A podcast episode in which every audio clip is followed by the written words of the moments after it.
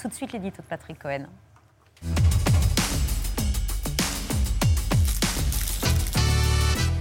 Elisabeth, Elisabeth Borne, femme, techno et de gauche. Voilà, qu'est-ce qu'une femme techno de gauche. Alors femme, je ne vais pas vous faire un dessin. D'ailleurs, il paraît que les jeunes avec Macron l'appellent déjà Babette.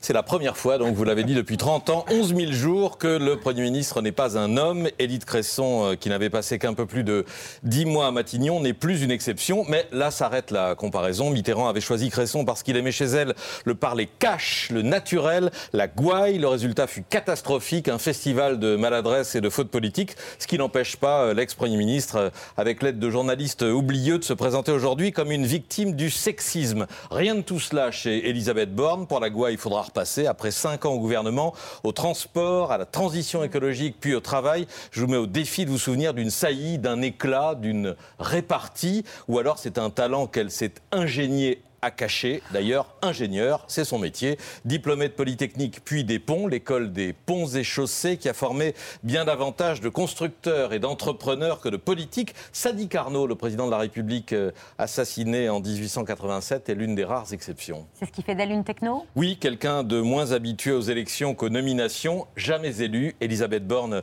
connaîtra le baptême du feu électoral aux législatives dans le Calvados. Jusqu'à son entrée au gouvernement il y a cinq ans, elle avait alterné les cabinets ministérielles, les entreprises publiques, SNCF, RATP, les transports parisiens qu'elle a présidé deux ans, et la préfectorale en Poitou-Charentes, une carrière très bien remplie, mille vies, pourrait-on dire, mille bornes si je vous le permettez. C'est un profil assez ressemblant finalement à celui de, à celui, un profil assez ressemblant à celui de Jean Castex.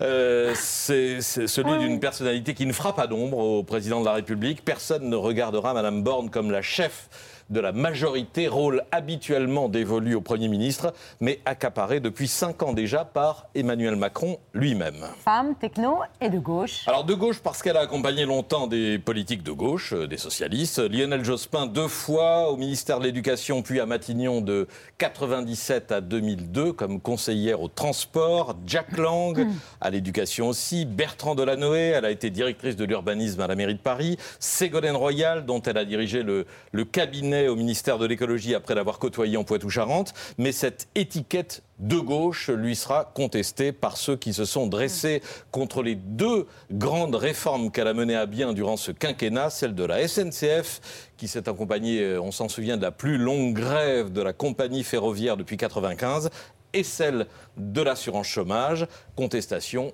qui a commencé. Elisabeth Borne est parmi les figures les plus dures de la maltraitance sociale. C'est signé ce soir Jean-Luc Mélenchon.